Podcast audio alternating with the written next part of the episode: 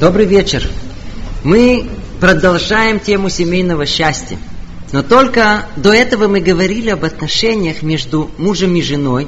А теперь перейдем к торжественному моменту в жизни семьи, когда муж и жена приобрели не менее важный титул – мамы и папы. Мы начинаем еще шесть занятий, где попробуем кратко изложить основные принципы детского воспитания – Наше первое занятие мы посвятим общим положениям, введениям, определениям, тем теоретическим основам, которые лежат в основе всех практических выводов. Итак, давайте настроимся на серьезный профессиональный разговор. Для начала спросим риторический вопрос. Предположим, что ваш ребенок должен пойти в первый класс. В вашем районе две школы – Одна находится в великолепном здании удивительной современной архитектуры. Внутри мрамор и чистота, оборудованные классы, компьютеры, бассейны. Все прекрасно. Единственное, что все учителя, ну, скажем, э, родственники директора. Без дипломов, без педопыта. А вторая школа – барак. Неуютно, не чисто, не приглядно, но все учителя от кандидата педнаук и выше. Куда вы пошлете своего ребенка? Естественно, все ответят в барак. Почему? Там учителя хорошие. Мы понимаем, что в школу ходят не для красивых стен, а для того, чтобы чего-то хорошего от учителей набраться. Мы ценим учителей, ведь они долго готовились стать педагогами. Для того, чтобы стать хорошим учителем, надо учиться пять лет, а еще хотя бы три года стажа. Дорогие родители, вы слышите? Восемь лет учебы, чтобы мы могли доверить им свое чадо на несколько часов в день.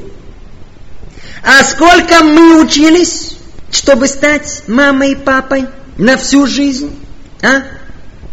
Как правило, тут же реагируют, ну мы всю жизнь учимся. Да, вы правы.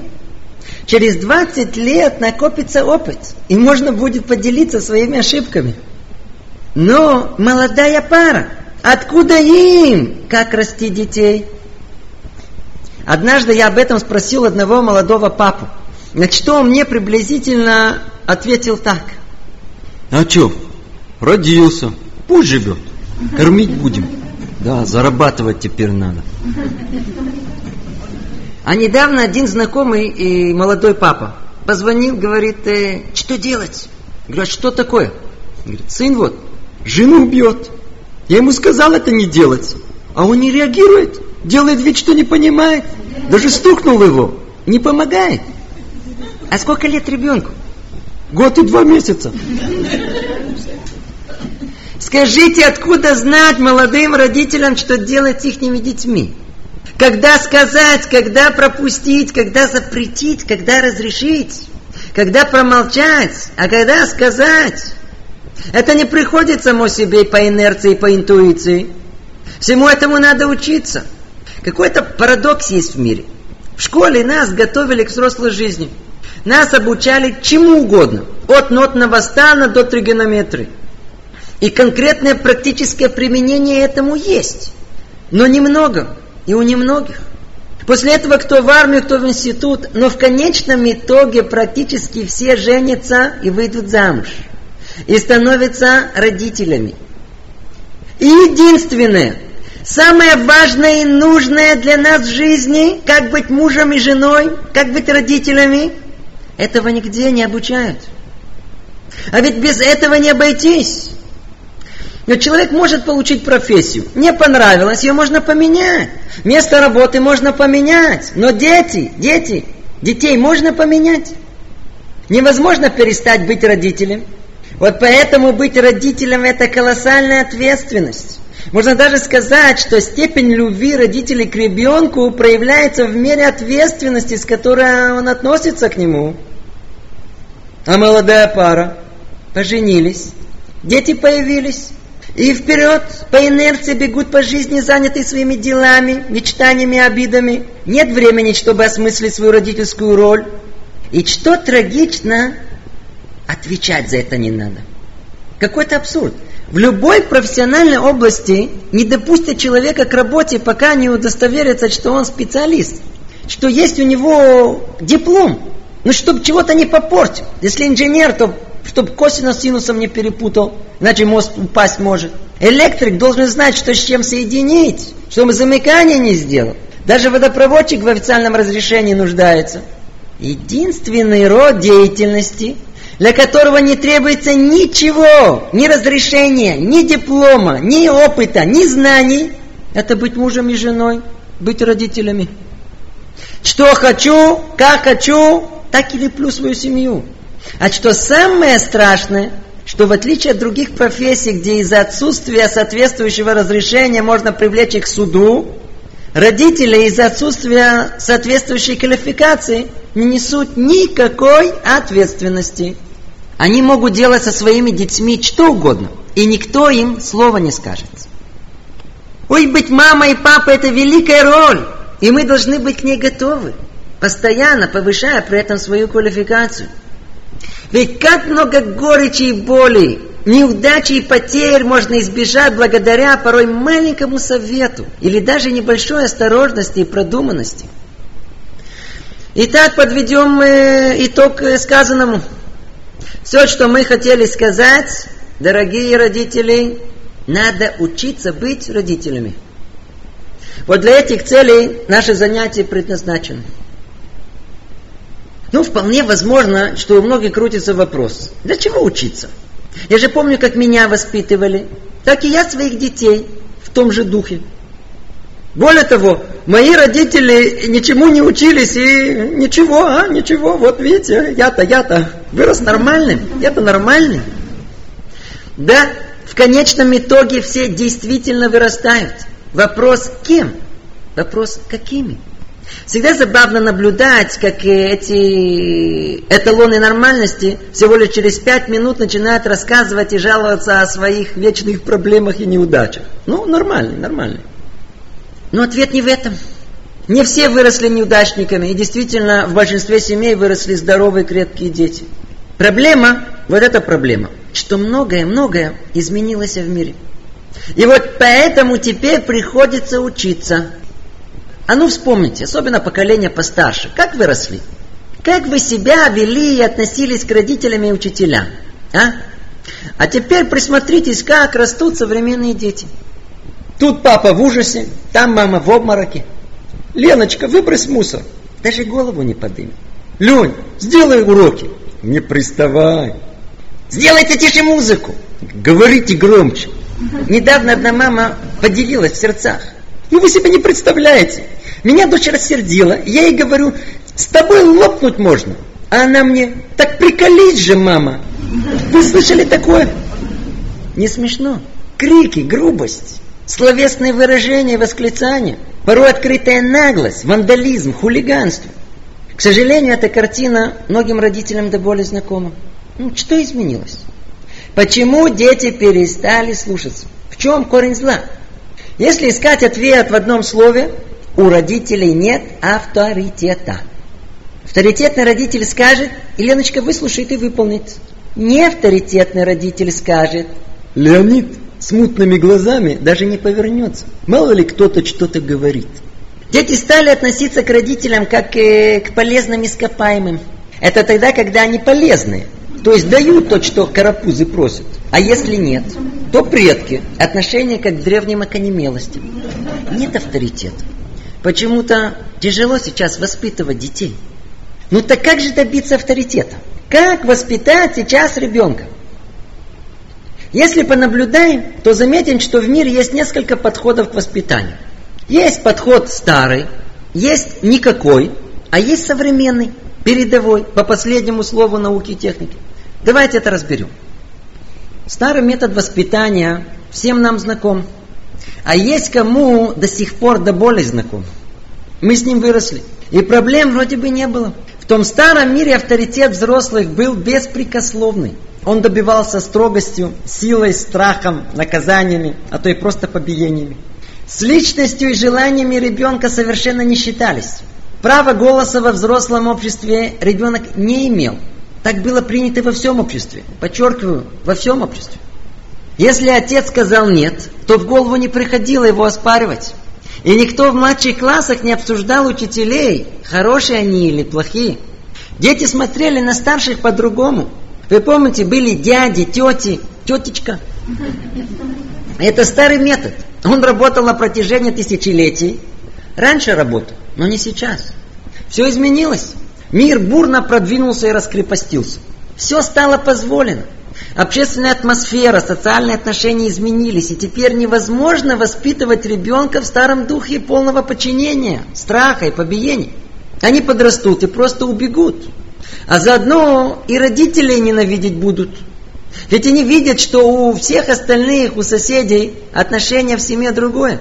Поэтому в наше время таким путем можно утвердить не авторитет, а произвол и удостоиться звания не родителя, а тирана и самодура.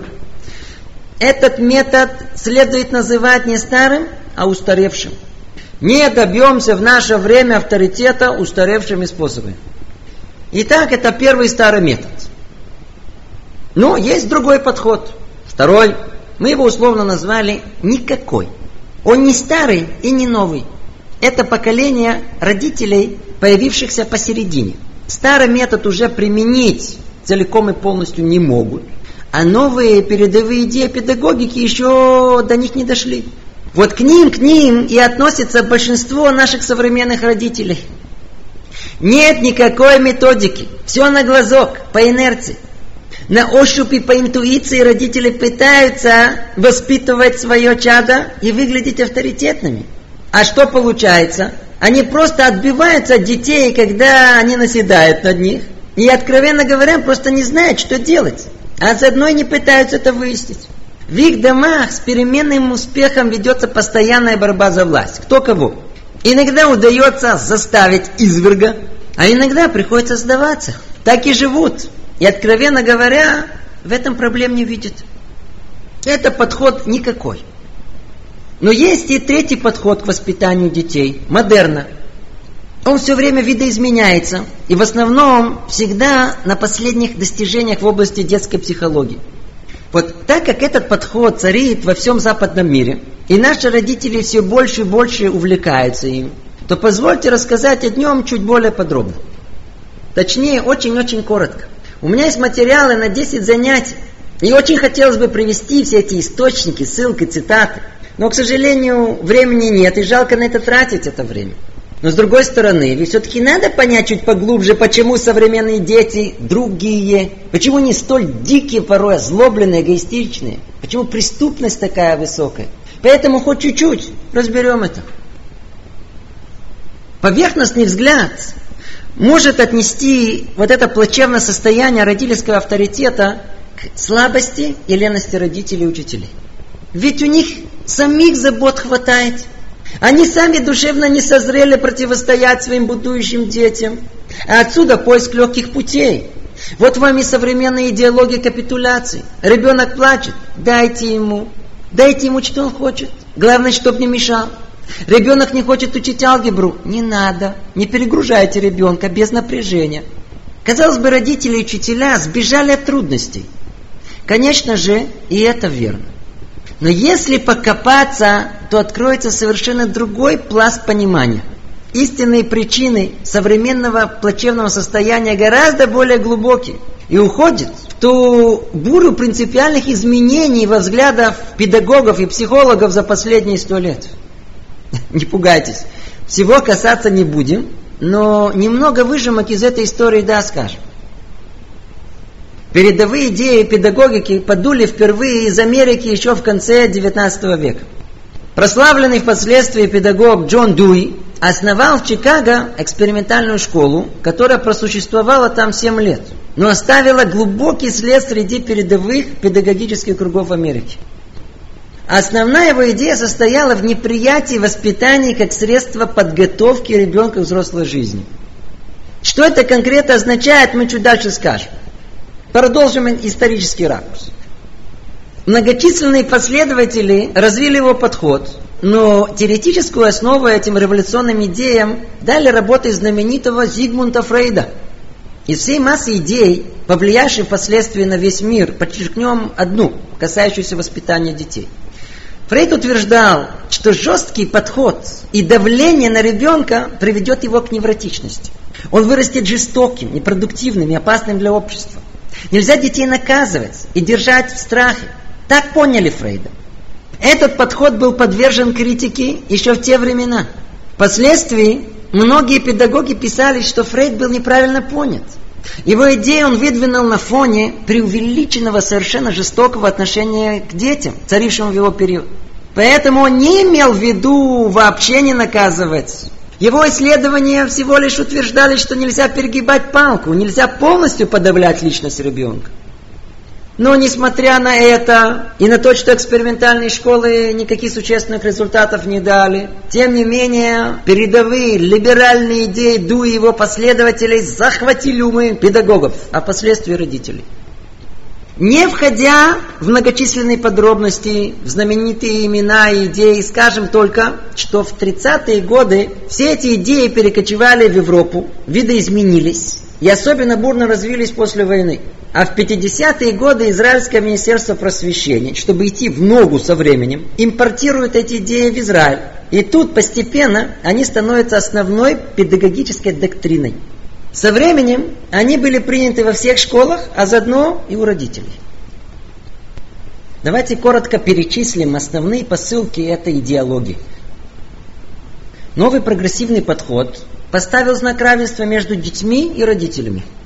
От детей нельзя ждать подчинения своим родителям, а только добровольной кооперации. То есть нельзя детей заставлять, а что уж совершенно запрещено, наказывать. Это ранит их чуткую душу. И если были времена, когда поставили под сомнение право учителей и родителей прививать детям определенные ценности и обучать их, что им следует делать, то со временем поставили под сомнение само родительское право воспитывать своих детей. Это был законный результат процесса постоянного расшатывания неоспоримых тысячелетних истин. Кто сказал, что нужно жениться? Кто сказал, что следует расти детей? Кто сказал, что семья состоит из отца и матери? А отсюда, а кто сказал, что у родителей есть право обучать чему-то своих детей? Откуда они знают, что это верно? Откуда у нас право навязывать детям идеи, которые мы сами не совсем понимаем, а главное, до конца в них не верим? Откуда у нас право путать их своей запутанностью, только потому, что они маленькие, а мы сильные, и они сопротивляться не могут? А отсюда к следующему сомнению. А откуда у родителей вообще право воспитывать детей? Вы слышите? Детей вообще нельзя воспитывать. Хорошо и полезно для ребенка, когда не говорят ему, что делать. Нельзя заставлять, без давления. Как тут говорят, лят-лят, балилаха. Это ранит тонкую детскую душу. Родители должны быть другом своего ребенка, а не родители. Вот квинтэссенция этого подхода в крылатой фразе. Нет плохих детей, есть дети, которым плохо. Нет плохих детей, есть дети, которым плохо. Так ребенок был поставлен в центр, где ему и хотелось быть. А родители теперь побежали по кругу вокруг него. Теперь у детей столько права, но нет никаких обязанностей. Мы не можем ему больше сказать слово «надо». Теперь говорят «тебе стоит», «тебе так выгодно», «может попробуешь». И тут мы подошли к центральной идее. Да, нельзя воспитывать ребенка. Хорошо, а что с ним будет? И вот тут-то гениальный ответ – он может расти сам. Вы слышите? Он может расти сам. Это имел в виду Джон Дьюи, когда проповедовал, что не надо готовить ребенка к взрослой жизни. Ой, смотрите, какая красивая пленящая идея. Ребенок как дерево. Посадили. Оно само растет, надо только поливать его. Так и ребенка. Дайте ему вырасти самому, только кормите его. Ему надо только создать соответствующие условия, и он сам вырастет. А, ребенок растет сам. Поэтому цитирую одного местного профессора, не только в семье, но сама школа должна предлагать услуги, а не заниматься воспитанием. Надо только создать условия вокруг ребенка, и он сам раскроет свою личность. Ай-яй-яй, какая трагическая ошибка. Дорогие профессора забыли, что действительно, да, действительно из саженца неизбежно вырастет дерево. Из новорожденного волчонка большой волк. Из ягненка баран.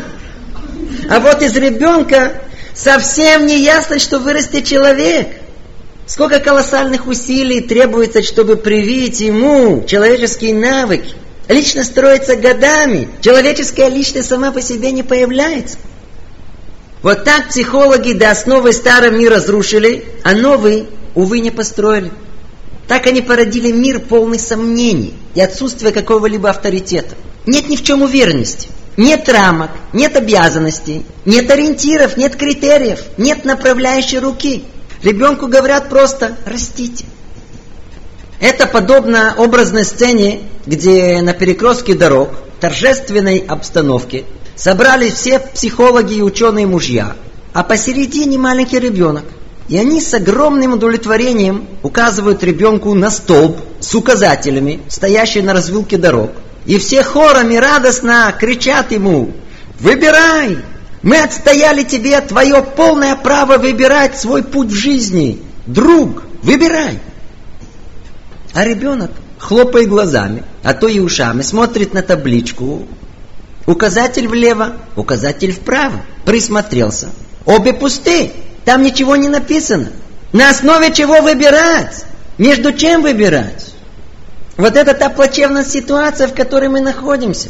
Как сказал тот же профессор, есть информация, но нет ориентации. А отсюда и результат.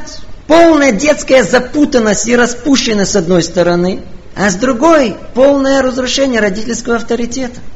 Без ориентиров и рамок теперь все дозволено. Теперь можно родителей в квартиру не пустить, ведь они мешают. Друзья пришли. А учителям скаты в машине проколоть можно, если плохую оценку поставили, или просто при всех оплеуху закатить. Я позволю процитировать вам остроумное высказывание одного из больших воспитателей прошлого. Он так сказал. С переходом от авторитарных режимов к либерализму муж потерял власть над женой, отец не знает, что ему делать с матерью, а мать перестала понимать, что ей делать с отцом. И когда оба они перестали понимать, что им делать друг с другом, они перестали понимать, что им делать со своими детьми. Единственный, кто в этом запутавшемся поколении знает, что им делать, это дети. Они очень хорошо знают, что им делать со своими родителями. Иронизируя, можно сказать, что психологи себя без работы не оставили. Вначале они приложили огромные усилия, чтобы спасти детей от родителей. Ведь родители не понимают детскую душу. А теперь со всем энтузиазмом они пытаются спасти родителей от детей. Ведь, как известно, и дети тоже родители не совсем понимают. Единственное светлое пятно во всем этом, что еще не все родители снизошли до глубины понимания передовых идей.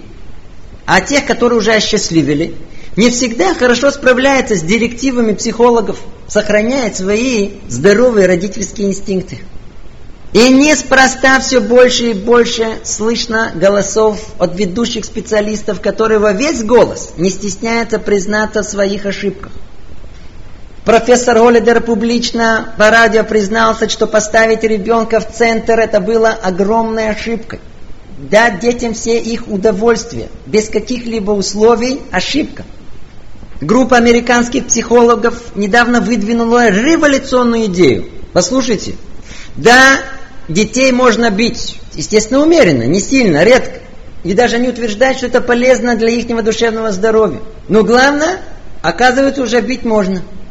Недавно вышла книга профессора Омера из Тель-Авивского университета под названием «Восстановление родительского авторитета», где он призывает родителей и воспитателей остановить и ограничить современных детей – маленьких тиранов, как он их называет, которые опьянели от своей силы и неограниченной наглости. Мы все дали этим разбалованным детям, а о себе забыли.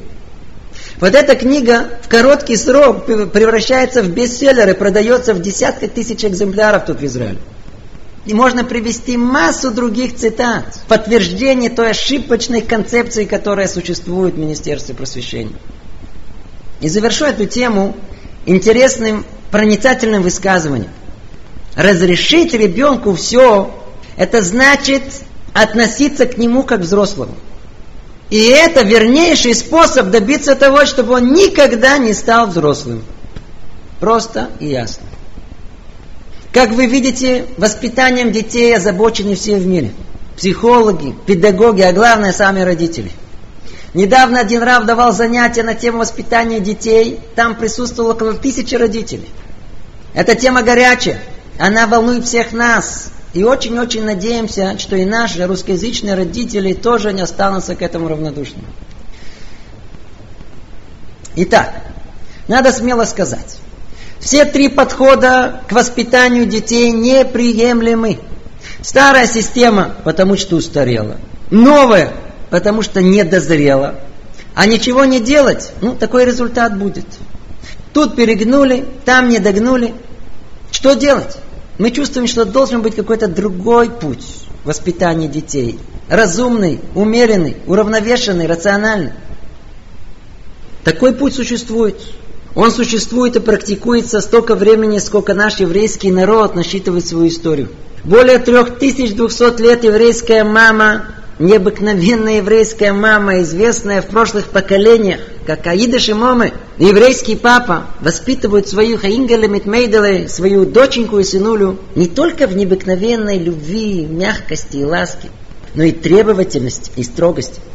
Это тот же педагогический подход, который был раньше, он есть сейчас, и он будет использован в будущем. Он не меняется и не зависит от времени, так как не человеком он создан. Давайте немного покопаемся с его основными положениями.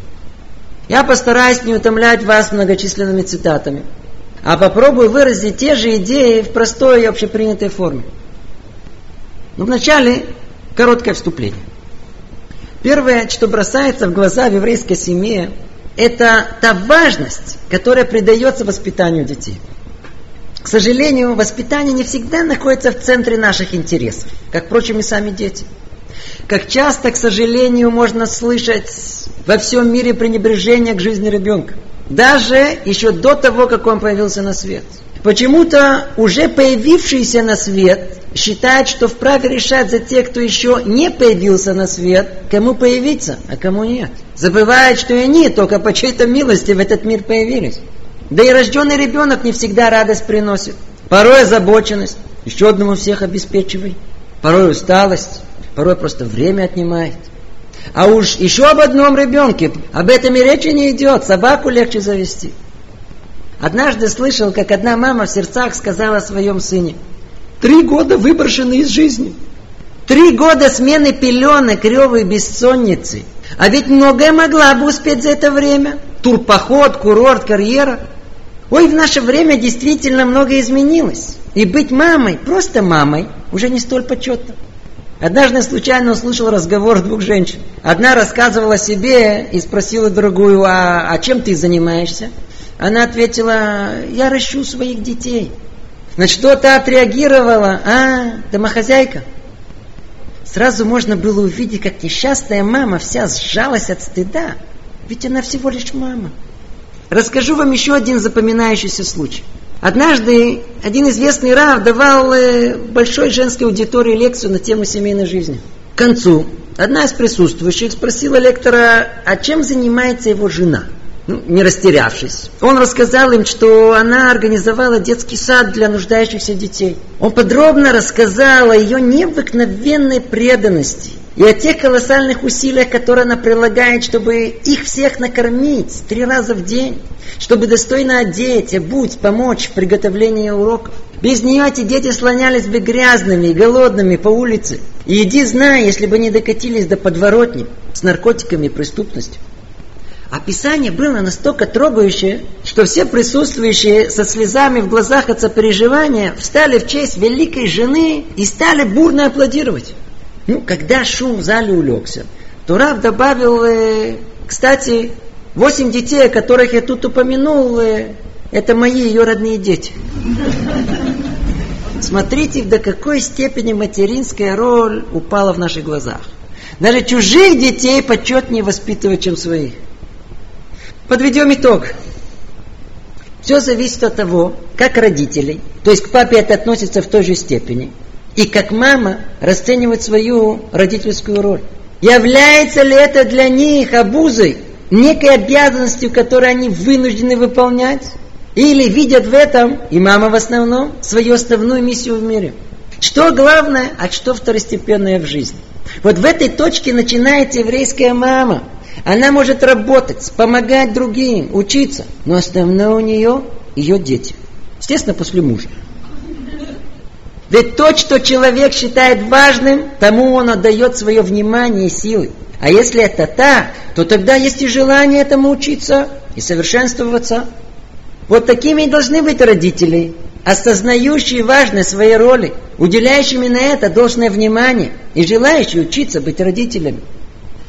Вот с этой позиции видения первостепенности роли родителей мы сможем продолжить наше рассмотрение.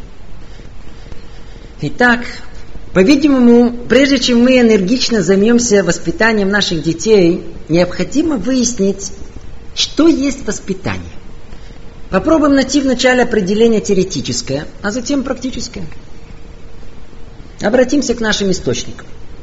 Рав Деслер дает точное определение сути воспитания ребенка в двух словах. Ицуфа мацпун. Формирование совести. То есть воспитание – это формирование совести человека. Определение это необыкновенно, необыкновенно емко. И мы должны разобрать его поглубже. Для этого обратимся для начала в общих чертах к пониманию, что есть человек. В становлении человека есть две стороны. Он рождается, с одной стороны, с массой врожденных инстинктов и наследуемых человеческих качеств. Как описывается новорожденный в Таре Айрпере, ребенок появляется в мир, как дикий необузданный осленок, толкаемый в разные стороны сильными желаниями. И тогда от родителей требуется обуздать эти животные начала, чтобы из осленка ребенок не превратился бы в э, вьючное животное с длинными ушами. И об этой стороне мы поговорим в дальнейшем.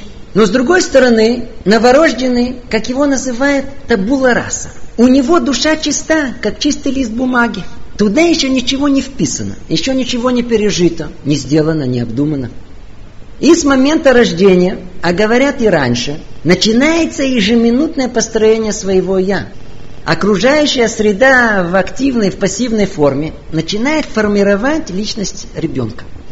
Таким образом, человек – это совокупность всего, что он видел, слышал, нюхал, пробовал, делал, говорил, думал. Все, что он ощущал с момента рождения и до данного момента. Человек – результат своего прошлого. Человек это не сколько он весит, что он есть и сколько денег на его счету. Человек это мир его представлений, мыслей, ощущений. Каждая минута жизни добавляет еще один кирпичик в здании, название которому человек. Вот так он растет и начинает сталкиваться с острыми жизненными ситуациями. И вот тут появляется вопрос, как он будет при этом поступать? Согласно какие критерии выбирать себе дорогу в жизни – Ответ. Все зависит от того, какие критерии вписала окружающая среда, и в первую очередь родители, в тот чистый лист детской души. Согласно этому, так себе и дорогу в жизни будет выбирать. И неважно, намеренно или не намеренно. Родители знают об этом или не знают. Что в ребенка будет вписано, то и будет, тем он и будет. Пишут музыку, будет музыка, впишут Спартак, будет Спартак, Динамо, Динамо. Джексон, Джексон, пишут карате, будет карате, дергаться будет. Вы видите, как маленькие дети подражают, как попугайчики всему, что не видели по телевизору. Пишем мальчику, что счастье в больших кулаках и в толстом кошельке, то и ценить будет. А если попытаемся описать ему, что счастье все же может быть в уважительном отношении к другим, и в первую очередь к девушкам, к своей будущей жене, так может быть это будет ценимо. А в девочку? А если в девочку вложим, что она должна товарно выглядеть, так только об этом будут ее заботы. А если наоборот, изначально попытаемся подготовить ее к ее великому долгу жены и матери, то ее стремления будут совершенно другие. Вот так постепенно формируется внутренний мир человека. Так приходит осознание, что есть добро, а что есть зло. Какие ценности важны в человеке. Вот так постепенно формируется его совесть. И вот в этой точке и находится понимание, что есть воспитание. Вот это имел в виду Раф Деслер в своем точном и лаконичном определении воспитания как формирование совести. Но разберем это поглубже. Совесть на иврите, на языке Тары это мацпун.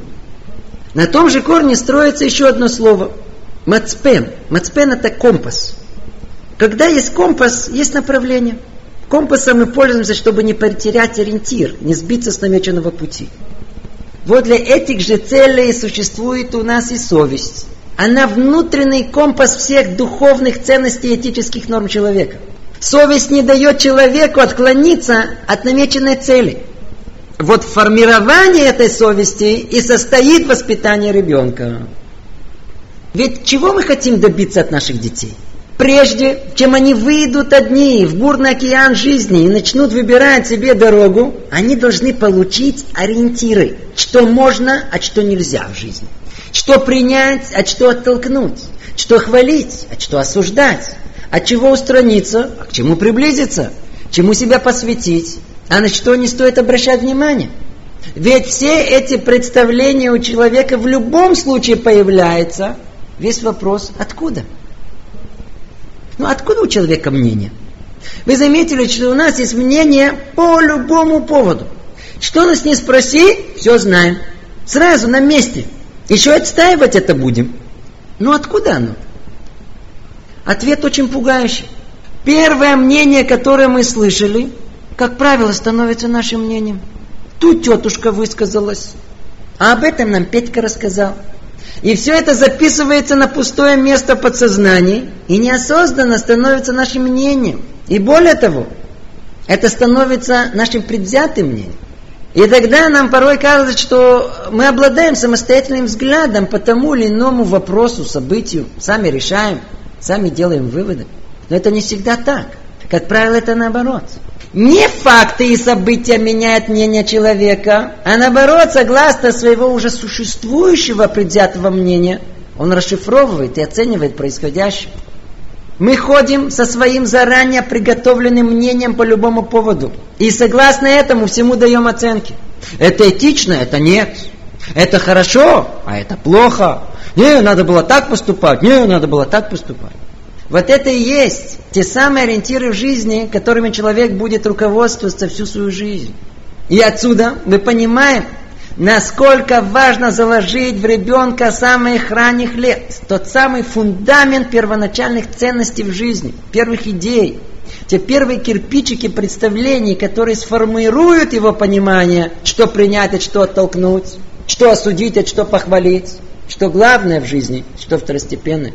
Теперь мы понимаем, насколько важно, чтобы эти самые первые кирпичики личности были заложены не Петькой из мыльного переулка, не рекламой всем случайно увиденным и услышанным, а были всецело из авторитетных источников, полных мудрости, жизненного опыта, проверенных тысячелетиями.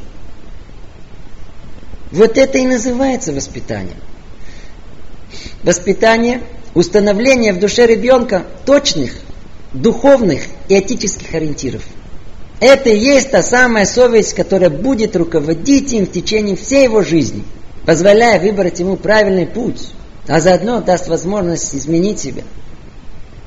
Другими словами, воспитание привитие с малых лет душе ребенка качеств скромности и честности, уважения к родителям и старшим, сдержанности и ответственности, умение уступать и делать усилия, привитие трудолюбия, развитие любознательности и желание учиться. И еще длинный-длинный список желаемых ориентиров в жизни. Всему этому надо учиться. Все это мы должны нашему ребенку привить. А отсюда и наш следующий вопрос. Как этого добиться? Другими словами, что есть воспитание практически? По-видимому, и на это должны быть простые точные определения. Говорит Рафной так: воспитание это привитие ребенку правильных привычек. Другими словами, воспитанность – это привычка ко всему хорошему. Хорошей мысли, хорошему чувству, хорошим деяниям. Воспитание – это самых ранних лет привить раз за разом, терпеливо. И еще раз, и еще раз хорошие и полезные навыки своим детям, пока это не станет их привычкой. Примеру, всегда трудно уступать место в автобусе пожилым э, людям. Но если с детства нам привили эту привычку, то попав в такую ситуацию, мы избежим внутренней борьбы с самим собой И нам гораздо, гораздо легче будет встать, предложить им помощь. Ну, а как конкретно это добиться? Ответ – не идеями, не чтением морали, а действиями. Наши мудрецы определяют это так. За деяниями человека и его сердца. Человек делает, и за этими его сердце и тянется. Что это значит? Любое действие человека не проходит бесследно. Условно, очень условно говоря, любое действие оставляет некий след внутри человеческой души. И когда это действие повторяется много раз, то этот след настолько углубляется, что теперь может произойти обратный процесс. Он начинает влиять уже на само действие человека. Вот это и есть привычки человека. Делаем еще раз, еще раз, еще раз. Пока к этому не привыкаем. Для того, чтобы углубить понимание, приведу интересный вопрос, который разбирается нашими мудрецами. Предположим, что вы хотите помочь другим людям материально. И у вас есть тысячу долларов. И вы хотите их дать э, на пожертвование. На иврите называется цдака. Вопрос, что лучше сделать? Дать одному бедняку тысячу долларов или тысячам бедняков по одному доллару? М? Казалось бы, простая бытовая логика подсказывает, что тысяча беднякам от одного доллара пользы никакой. Поэтому лучше помочь одному, как положено. Дадим одному бедняку тысячу долларов. Но ответ, который дает нам Рамбам, он другой. Нужно раздать тысячи беднякам по одному доллару. Ну, казалось бы, какой толк от этого, как мы спросили?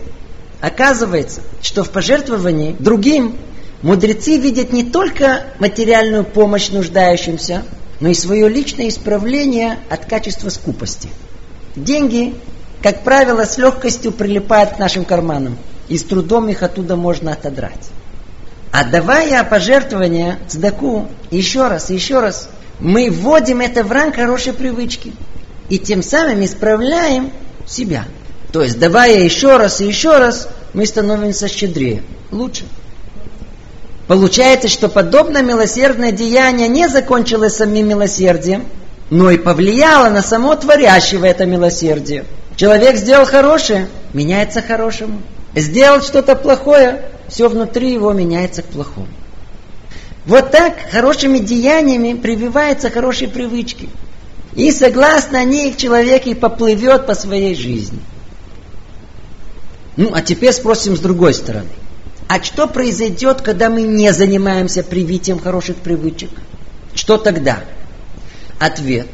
Тогда, что само по себе у ребенка тоже появятся привычки.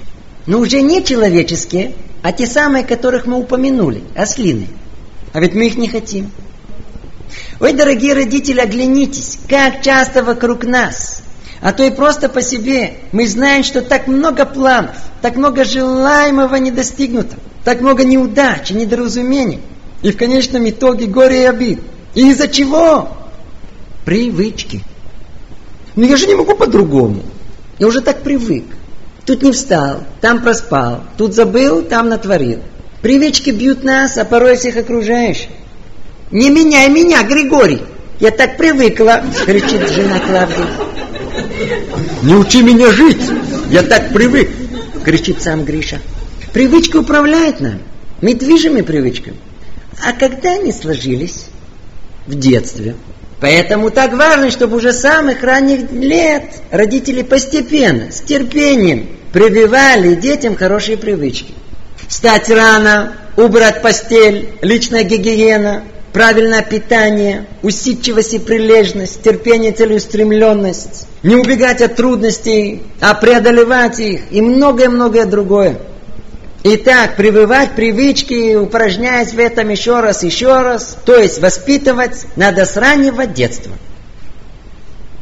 Ну, как вам это? Хорошо слышится?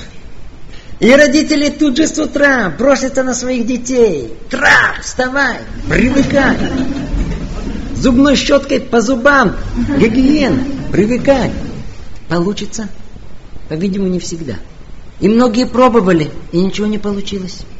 Однажды тут присутствовал э, один из э, пап, который с этим совсем не согласился.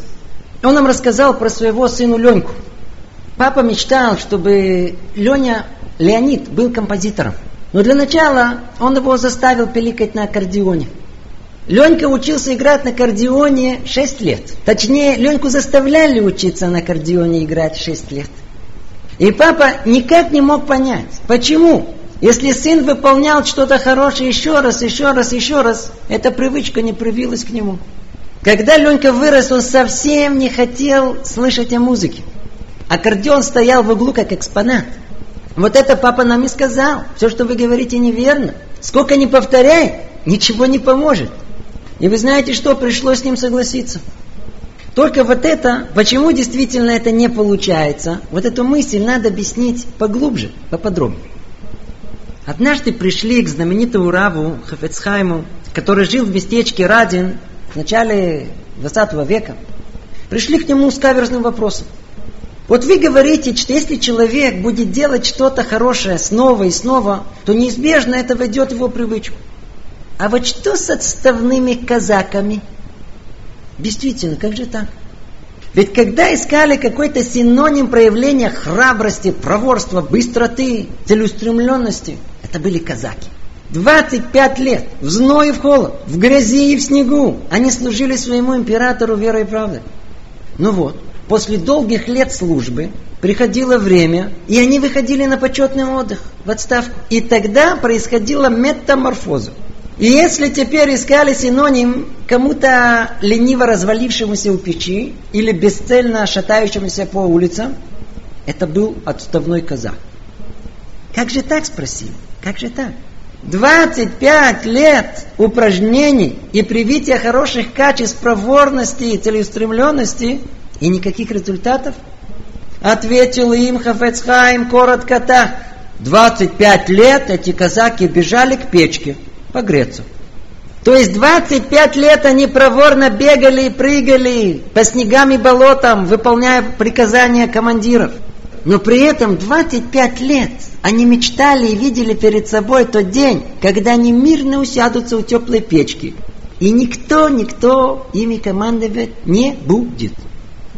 Вот тут и причина. Это и диагноз. Они никогда не хотели быть проворными и целеустремленными. Поэтому никакого влияния эти действия на них не оказали. А отсюда, чтобы проявить что-то хорошее, нужно это хотеть. Или, по крайней мере, не желать обратного. Вот таким образом мы и должны прививать нашим детям привычки. Что когда они вырастут, то и продолжат самостоятельную жизнь согласно этим привычкам. Надо делать так, чтобы они этого хотели. И тут мы подошли к большой теме под названием воспитание или дрессировка. Проблема, что большинство родителей пытается своих детей не воспитать, а дрессировать. В частности, Ленин папа этим и занимался. А ну, в двух словах, что такое дрессировка? Мы часто встречаем дрессированных собак, медведей. Как можно выдрессировать медведя? Оказывается, с большим упорством это возможно. Ему подкладывают под передние лапы горящие угли. Тогда медведь становится на задние лапы, поднимая передние. Как только он поднял передние лапы, что-то ему в рот, что-то сладкое, чуть-чуть меда. При этом параллельно он слышит хлопок плетки дрессировщика. И так еще раз и еще один раз. Так постепенно, раз за разом. В один прекрасный момент достаточно только хлопнуть, и медведь сразу на задние лапы поднимается. Вот так дрессируют медведей.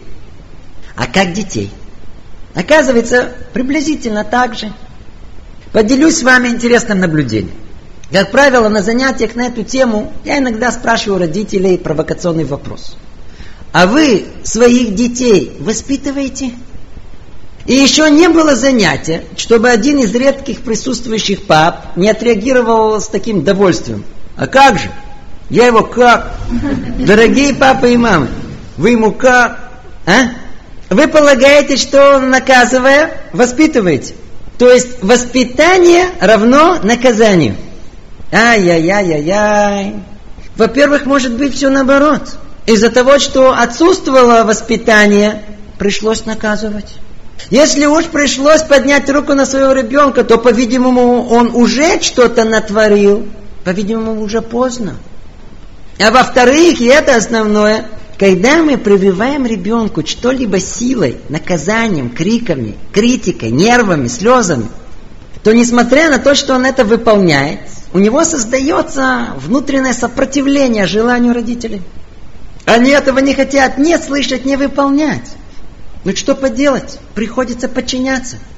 Вот это и называется дрессировка, а не воспитание. Так воспитывают медведей, а не детей.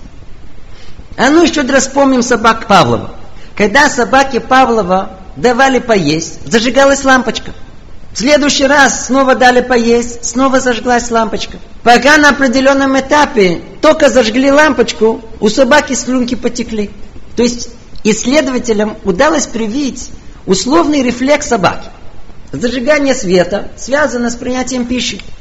Прямая ассоциация. А теперь перейдем от собак к Леньке. Почему Ленька не хотел продолжить учиться играть на аккордеоне? У него, как у собаки Павлова, только ему сказали, Ленька, аккордеон. Весь дернулся. Почему? Шесть лет его погоняли, заставляли. Весь его ассоциативный мир, связанный с э, игранием на аккордеоне, он связан со страхом, с неприятным чувством. Теперь, как только ему это напомнить, весь дернется. Не хочу. Конечно, не будет хотеть. Воспитание насилием и угрозами подобно прижатой пружине. Как только отпустим, тут же распрямится. Так и с детьми. Так и Ленька слушался и пиликал на аккордеоне. Пока его ни одного не оставили. Пружина распрямилась, теперь не хочу. Да, может отец запустить чем-то в Гришку с криками «Иди учись!» И Гриня пойдет учиться. Но только в душе у Гриши что произойдет, что он поймет. Так, папа сильней. Переждать надо. Ну ничего, вот еще три года, а там посмотрим, кто кого. И так Гришка учится, и папа доволен. Но только через три года папа никак не поймет, что случилось с сыном, почему совсем забросил учебу. Ай-яй-яй, сколько есть родителей, от которых можно услышать ту же жалобу. Не поймем, в школе сын учился хорошо, чуть ли не отличником был. Почему он не может учиться в институте? Чего его вдруг оттуда вытурили? Ответ тот же – прижали Гриню как пружину, а когда Гриша остался сам, то пружина выпрямилась, и Гриша захотел чего угодно, но не учебы. Ведь есть много всякого вокруг поинтереснее и попроще. Вот тут родительская ошибка. Навязываем нашим детям внешнее, поверхностное отношение к учебе, вместо того, чтобы привить детям само желание учиться. И это не только по отношению к учебе ну и ко всем остальным необходимым им желаемым качествам ребенка. Итак, не дрессировать, не дрессировать, а воспитывать. Ну, а как же должно быть? А как конкретно воспитывать? Вот это называется на более профессиональном языке автомахиювит, положительное усвоение. Родители должны стремиться к тому, что все ценности и качества необходимые, ребенок сам захотел это усвоить можно более точно сказать, желаемое усвоение. Определяя это, скажем так, родители должны предпочесть не сиюминутный результат поведения ребенка, а желание самого ребенка так себя вести. Объясним это еще раз поглубже и свяжем это с теоретическим определением. Когда говорят ребенку, делай то-то и то-то, и он это делает, это не воспитание, это автоматическое действие. Он это делает, но следа в душе не оставляет. Когда же говорят ему, что так следует поступать, и он это сам делает, и если это происходит снова и снова, вот тогда, тогда действие действительно оставляет след в душе ребенка. Вот этот неизгладимый след и называется совестью. И в этом и есть родительская цель. Говорят наши мудрецы, что совесть – это вакцина против наших желаний. Когда у человека появляется какое-то не очень хорошее желание, вопреки велению совести, то начинается внутренняя борьба. И чем сильнее прививка совести, тем больше шансов у него победить. К примеру, ребенка воспитали говорить правду. Когда он попадет в непростую ситуацию, начнется у него внутренняя война между повелением совести и той выгодой, которую он получит от лжи. И есть шанс, что совесть победит. Но если ребенок не был правильно воспитан, а слышал время от времени поверхностные нотации о запрете лжи, то никакой внутренней войны не произойдет. отвращение и полное неприятие лжи не было вписано в его душу. И тогда совесть в этом месте будет отсутствовать. И подобно этому, то, что касается пьянства и наркомании, насколько родителям удастся привить детям понимание того колоссального вреда, который может нанести пьянство или наркомания, тем больше шансов у их детей будет противостоять влиянию их друзей на улице, в подворотне. Итак, подведем промежуточный итог. Родители должны заниматься воспитанием детей, а не их дрессировкой. Разница между ними. Дрессировка только прикрывает зло в ребенке и создает впечатление приобретения необходимых ему качеств. Воспитание же приводит к тому, что сам ребенок не хочет этого зла, а все хорошее хочет сам приобрести. Как дрессировать ребенка мы уже знаем. А вот как достигается воспитание? Мы дали ответ положительным усвоением, то есть многократным повторением того же действия, при условии, что ребенок это хочет делать, или, по крайней мере, не сопротивляется этому. И вот тут возникает следующий вопрос. А как добиться того, чтобы ребенок это хотел?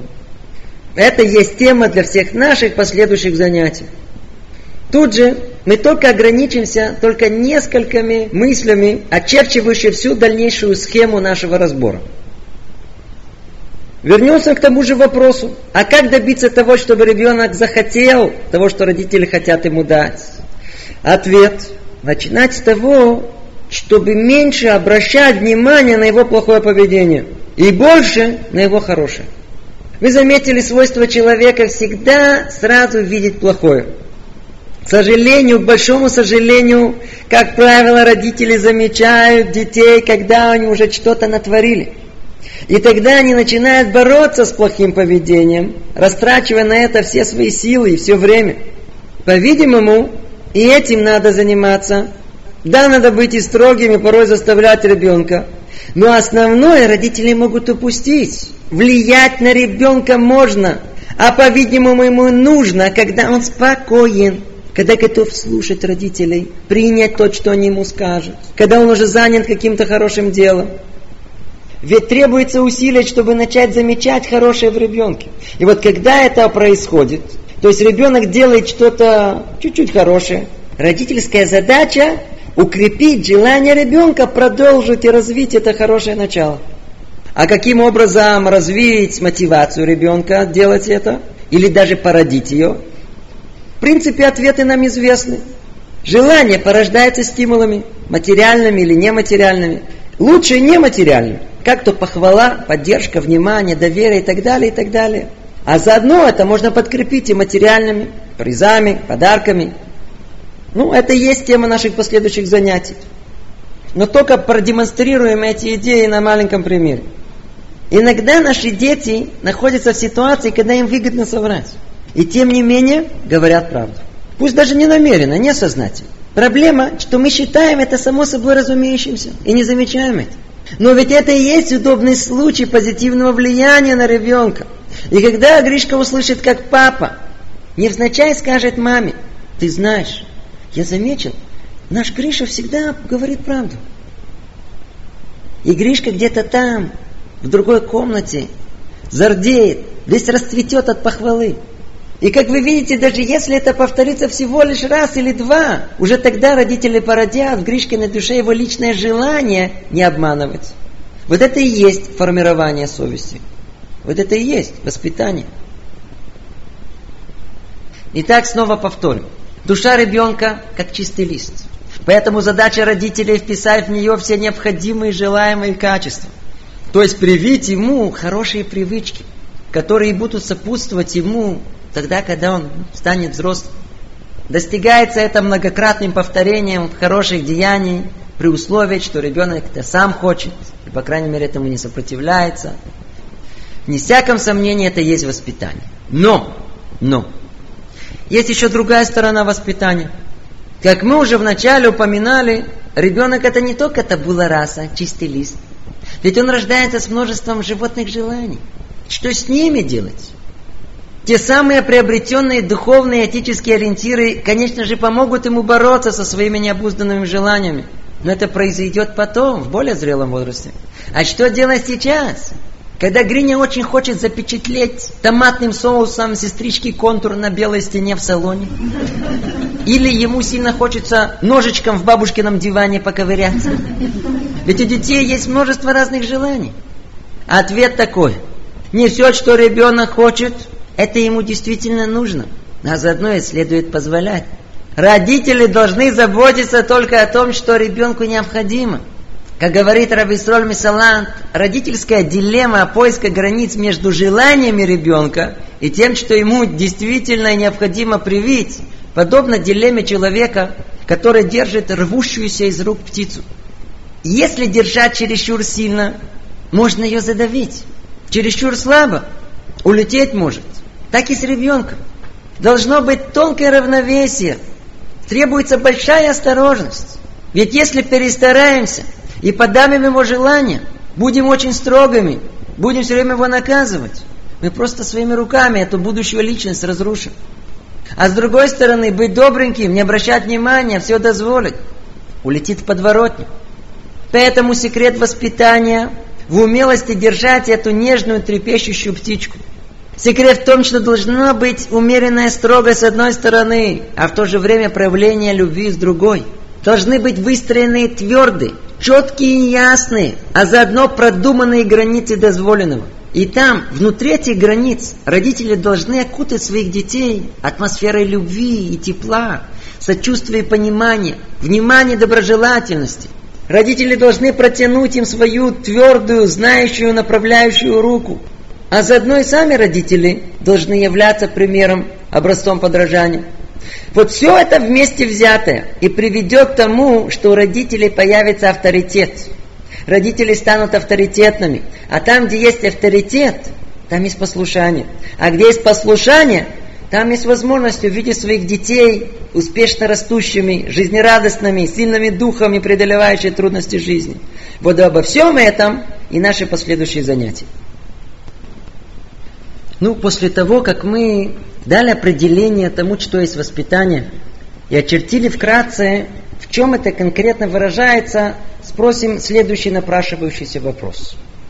А для всех ли возрастных групп должен быть тот же педагогический подход – ведь дети в процессе роста сильно отличаются. Для ответа снова обратимся к нашим еврейским источникам. Царь Давид в своих знаменитых псалмах уподобил воспитание стрельбе из лука. Выражаясь в образной форме, дети уподобляются луку со стрелами, процесс взросления самому выстрелу, а родители умелому богатырю, наводящему эту стрелу в цель. Чтобы стрела действительно попала в цель, нужно пройти несколько этапов. Во-первых, нужно выбрать эту цель. Во-вторых, нужно натянуть сильно лук. В-третьих, точно наметиться. В-четвертых, ловко отпустить стрелу, в надежде, что она сама теперь достигнет желаемой цели. И пятый этап – стрела в полете. Вот так же и воспитание. Во-первых, родители должны иметь цель, они должны иметь точную цель. Они должны знать, чему они собираются обучать своих детей. Чего они хотят от них в дальнейшем. Какие человеческие ценности, этические нормы они хотят им привить. Без четкого понимания цели воспитания оно будет подобно стрелянию в никуда. Это первое. Второе. После того, как намечена ясная цель, приходит начальный этап наводки. Лук нужно сильно натянуть. Это требует напряжения, больших сконцентрированных усилий. Вот так и воспитание. Основное усилие делается в начале, когда ребенок маленький. И так же, как Луку, образно говоря, больно и неприятно от того, что его сильно сгибают и совершенно не считаются с его мнением, также может быть не очень приятно, а может быть и больно ребенку, когда старается его услиные желания выпрямить. На третьем этапе требуется большая осторожность, наводка на цель. Тут критически важный момент. Малейшая миллиметровая погрешность в процессе наводки стрелы приведет к отклонению от намеченной цели на метр. Так и воспитание. Когда дети маленькие, родители не должны отклоняться от намеченных целей ни на миллиметр. Если цели ясны, не должно быть никаких компромиссов воспитания.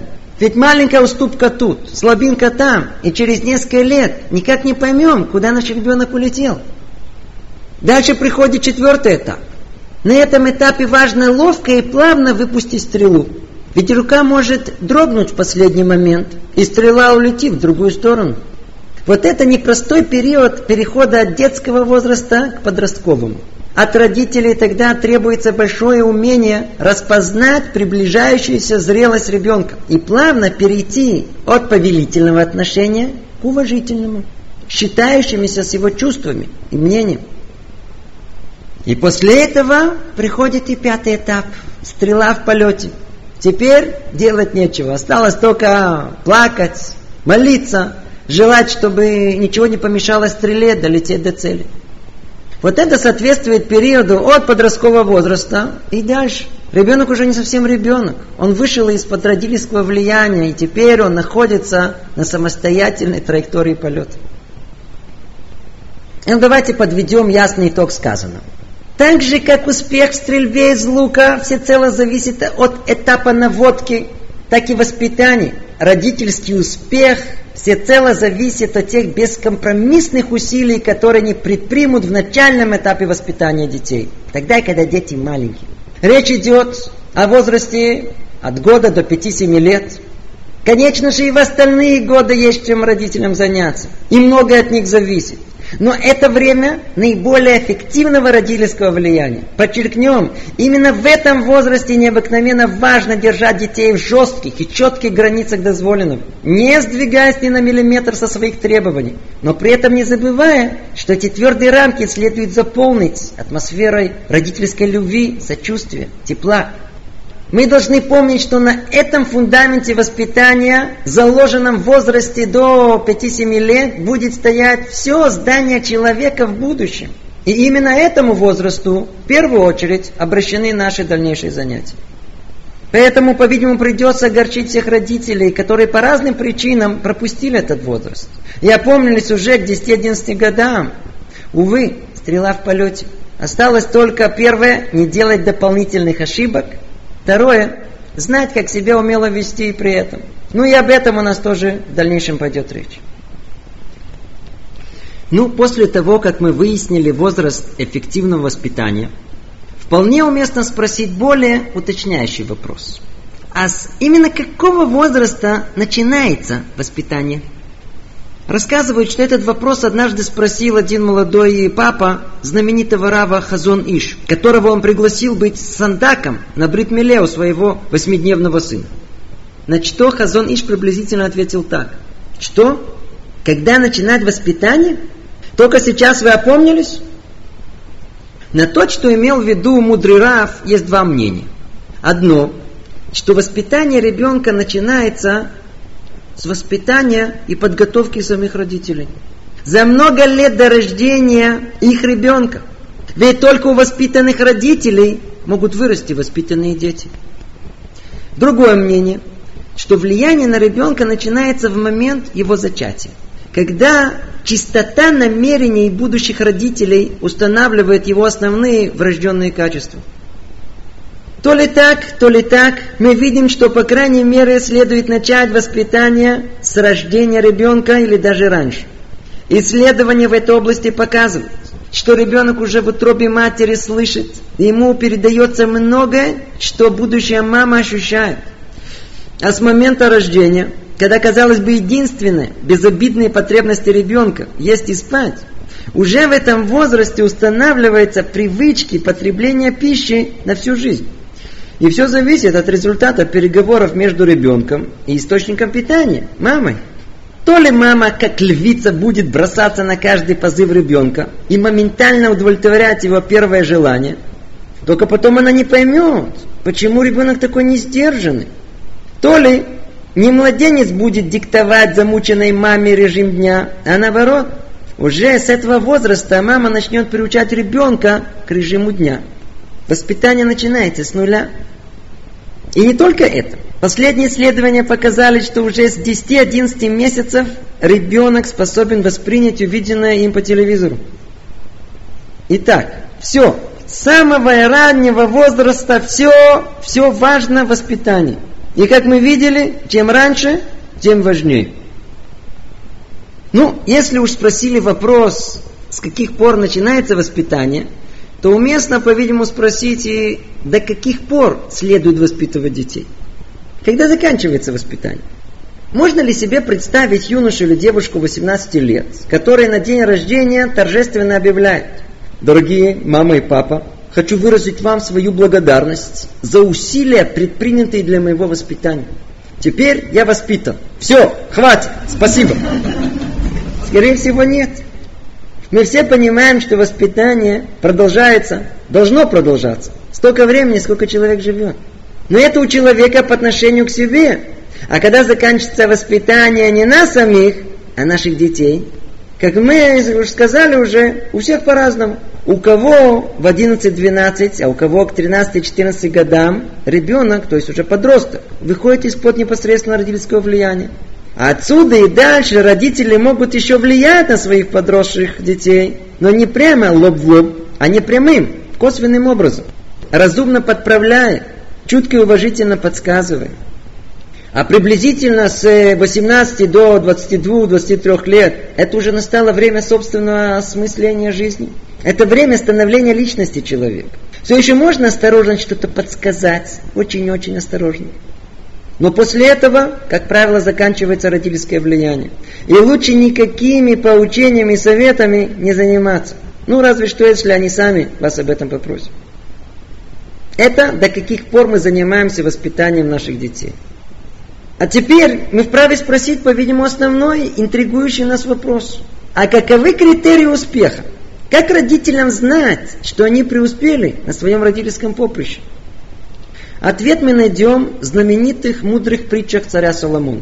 Там, в книге Мишлей, Шломо Мелехта говорит, воспитывая отрока согласно пути его, так что когда он состарится, не сбьется с этого пути.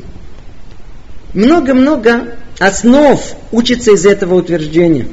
Мы же обратимся всего лишь к одному комментарию, Рабейна Йойна, об этом же и говорит Саба Микеле. Они комментируют это так. Воспитывай отрога согласно пути его, так что когда он состарится, не собьется с этого пути. Какого пути? Пути воспитания самого себя. Вот вам и критерий родительского успеха. Если родители видят, что и после 20-23 лет их сын или дочь продолжают воспитывать самих себя, значит вы добились колоссального успеха. Нельзя смотреть на 14-летних, 16-летних и переживать, ой, что будет. Надо ждать, когда мы увидим уже личность. 23 года, 24 года. И вот тогда присмотреться. И если они продолжают теперь менять себя, продолжают воспитывать себя, в этом колоссальный родительский успех. Ну, вот это основные мысли, которые мы тут хотели сказать о теории воспитания детей. Наше занятие подходит к концу. И в завершении хотелось только сделать несколько важных и необходимых замечаний.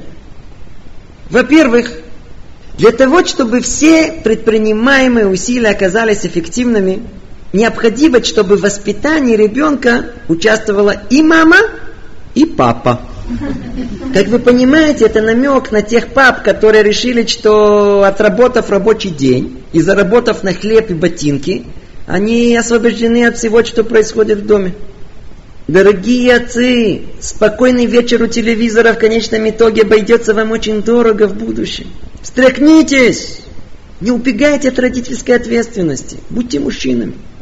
И особенно важно ваше участие в воспитании мальчиков. И чем они становятся старше, тем это становится более важно. Это первое. Второе. В воспитании ребенка участвуют мама и папа, как мы сказали. Но тут другой аспект. Необходимо, совершенно необходимо согласие между мамой и папой. Если этого нет, забудьте, что есть воспитание. Разногласия разрушит все. Союз даст шанс успеха. Помните, разногласия между мамой и папой разрушит все. Союз между ними даст шанс успеха влиянию на своих детей. Третье. Как мы сказали, снова в воспитательном процессе в доме участвуют мама и папа. Повторяю, мама и папа, но не бабушка. Хочу еще раз повторить. Ответственность за детей, кроме исключительных случаев, на родителях. а не на бабушки и дедушки. Надеюсь, что догадливые, проницательные бабушки понимают, о чем идет речь. Намек ясен. А для тех, которые не понимают, вас ждет отдельная тема, если вы захотите это услышать. Мы ее более подробно обсудим на последнем занятии. Четвертое. Не забывать, что все дети разные. Как сказал царь Соломон, воспитывая отрока согласно пути его, у каждого ребенка свой путь. Не могу держаться, чтобы только не привести интересный эпизод. В одной семье мама объявила своим трем дочерям, что она собирается идти на свадьбу. Тут же на месте каждая из них отреагировала по-своему. Первая так обидчиво. А почему я не иду с тобой? Вторая радостно. Мазаль то поздравляю, как здорово, передавай мои поздравления. А третья таким плаксивым тоном. Ой, а когда ты вернешься? Вы видите, несмотря на родительские старания, и что все это происходит в той же семье, у всех детей другой внутренний мир, другие гены. Поэтому нельзя подходить ко всем с теми же мерками. Поэтому надо помнить, что все, что мы в дальнейшем скажем, может подойти одному ребенку, а второму может не подойти. Не все методы сразу надо выливать на своих детей. Надо разобраться вначале, подходит это или нет. Требуется большая родительская проницательность, чтобы различить особенности каждого ребенка и найти к каждому из них свой индивидуальный подход. Еще раз повторю, не забывать, все дети разные. И еще одно замечание. У нас будут еще с вами пять занятий. Хочется тут всех предупредить. Не делать преждевременных выводов только из одной специфической лекции или мысли. Ведь каждая из них только часть общей картины. А ведь для правильных выводов следует видеть всю картину. Теперь, более того, родители зачастую склонны искать ответ только на свою специфическую проблему, которая мучает их сейчас, в данный момент. Но, но на это порой принципиального ответа нет, так как проблема это комплексная, это всего лишь часть гораздо общей проблемы. И когда решается более общая проблема, тогда и частная сама по себе исчезает. Поэтому не делай скоропостижных выводов, выслушай все до конца, и только тогда менять что-либо в отношениях с детьми. Теперь, и еще одно очень-очень-очень важное замечание. Не все проблемы поведения детей следует связывать с отсутствием родительских навыков воспитания. Не во всем и не всегда виноваты родители.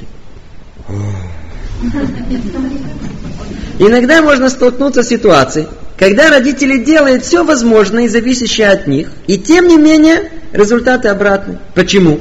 Вполне возможно, что плохое поведение детей продиктовано какой-то объективной причиной. То есть причины такого поведения следует искать не в педагогике, а в смежной области медицины. Ведь порой бывает, что дети могут плохо слышать или видеть и тому подобное. И ни родители, и ни детский врач это не заметят. И со временем это может привести к самым тяжелым последствиям в поведении ребенка. Поэтому очень поверхностно давайте отметим несколько настораживающих признаков, на которые следует обратить внимание. А заодно и на те возможные изменения в поведении, которым это может привести. Первое – это проблема с глазами. Как правило, или ребенок плохо видит, или не может, как положено, навести глаза, управлять ими. На иврите называется лемакедейнай. Признаками этого Ребенок часто моргает, морщит так лоб, глаза. У него эти глаза красные, жалуются на головные боли. Или мы видим, что когда он читает, он перескакивает через строчки. Ему заодно еще тяжело переписывать с доски в классе. Или мы наблюдаем, что читает он очень медленно, или вообще не любит читать и никакого удовольствия от этого не получает. Все это может привести ребенка к нервозности, к неуспеваемости в классе и в подавленности. Тут следует обратиться к глазному врачу или специальному оптиметристу, называется оптиметрист и подхути. И вполне возможно, что будет много пользы от этого. Есть сотни историй, когда одним махом поменялось все поведение ребенка с тех пор, как он надел очки. Смотрите, ведь можно себе только представить, сколько проблем порождает трудности в чтении. Я знаю случай, когда ребенок, несмотря на старания и на помощь извне, затруднялся в чтении. И, как говорят, это выходило боком в самых разных местах. Он был просто порой невыносим. Когда сделали проверку, оказалось, что у него есть редкая проблема в функционировании глаз. Несколько специфических упражнений для глаз изменили его способности и желание читать, а заодно и поведение на 180 градусов. Скажите, А если бы это не было обнаружено, ой, сколько бы проблемам это могло привести, и бы совершенно не было понятно, в чем проблема. Дальше. Следующая проблема может быть с ушами, со слухом. Признаки этого ребенок переспрашивает часто, что, что, слышит, то есть правильно реагирует, когда смотрит на ваше лицо. Вот только тогда. Заодно признак, он путает произношение слов, неправильно выговаривает их.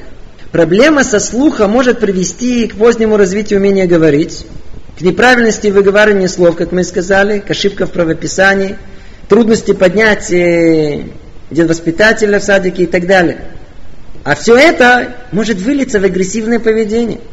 И тут же детский врач, иногда уже, к сожалению, логопед, могут исправить положение. Третье. То, что у нас тут называют ликуэлемида. Ребенку тяжело сосредоточиться, когда есть вокруг него шум, или кто-то или что-то отвлекает его. Заодно он все время должен чем-то заниматься. Все время что-то делать с руками, дотрагиваться до всего, себя за что-то дергать. А когда играется, то наоборот, совсем не обращая внимания на то, что происходит вокруг него. Такой ребенок получает всякие разные прозвища, мечтатель, шалун, в лучшем случае. Родители начинают на него наседать, ты ленивый, ты не стараешься. А это, в свою очередь, выльется в чрезмерную пассивность или, наоборот, в агрессивность. Такому ребенку надо помочь. При каждой купат халим есть так называемый махон лейт подхута елет. Если обратиться туда, вполне возможно, что ребенку можно помочь. И чем раньше, тем лучше. Кроме этого, еще много других проблем и трудностей. Я знаю, скажем, еще умение выразить себя, найти подходящее слово. Порой это заикание. Или ребенок, которому трудно писать, не любит спорт, не любит прогулки и так далее и тому подобное. Все это могут быть объективные причины, которые могут привести ребенка к нежелательному поведению. Может быть, добавим еще одну проблему, но другого свойства. Это называется рагишут, называется чувствительность к разным видам продуктов. Подобная чувствительность может привести, например, к болям в животе, может выражаться в неумении концентрироваться, а заодно одно из самых таких явных проявлений – это постоянное выделение из носа. Как правило, выделение из носа – это из-за чувствительности то ли к молочным продуктам, то ли к пшеничным изделиям. Но в любом случае, всегда это нужно проверить у специалиста. И вот такой ребенок с грязным, вымазанным сопливым носом. Ведь такой ребенок находится постоянно в центре насмешек со всех сторон. А иногда над ним просто издевается. А отсюда у него полное отсутствие мотивации к учебе и к всему прочему. И снова мы видим, как родители должны быть внимательны и осторожны во всем. И под конец еще один признак, требующий родительского внимания и реакции. Если вы видите сильное отличие в поведении ребенка дома и в садике или в школе. Если дома все нормально, а в школе беспорядок. Это признак трудностей то ли в учебе, то ли в отношениях с остальными детьми. И в том, и в другом случае следует выяснить причины и стараться всеми силами помочь ребенку. А если наоборот, в школе или в садике себя ведет хорошо, а дома, как говорят, безобразно, то проблема, скорее всего, в самих родителях, которые не умеют поставить своему ребенку соответствующие рамки поведения, а заодно у них отсутствует последовательность в действиях. И об этом у нас как раз и будет следующее занятие. И, и, и, и последнее замечание. Надо чем-то обнадеживающим закончить. Надо заранее сказать, что даже тогда, когда родители сделают все от себя зависящее, и даже устранят все объективные причины, не всегда результат воспитания будет такой, как вы себе это представляете, как вы мечтаете, как вы хотите. В конечном итоге врожденные качества и влияние окружающей среды могут быть доминантными. И надо всего лишь помнить, что правильное воспитание может лишь только смягчить характер, сделать его более гибким, приемлемым. Но полностью его изменить никогда не сможем. Это надо помнить, это может во многом успокоить многих родителей. Итак, на этом закончим наше занятие. Основной вывод – мы, родители, должны учиться искусству воспитания. От этого зависит будущее наших любимых детей. И не только их, но и наше будущее. И не только наше, а всего общества, где мы живем. И когда дети вырастут успешными, будет хорошо им, а заодно и нам, а заодно и всем вокруг них. И осталось только пожелать дорогим родителям успешной учебы – чтобы они удостоились увидеть своих детей цветущими и жизнерадостными, сильными духом и целеустремленными, а главное, продолжающими себя воспитывать. Всего доброго, до следующего занятия.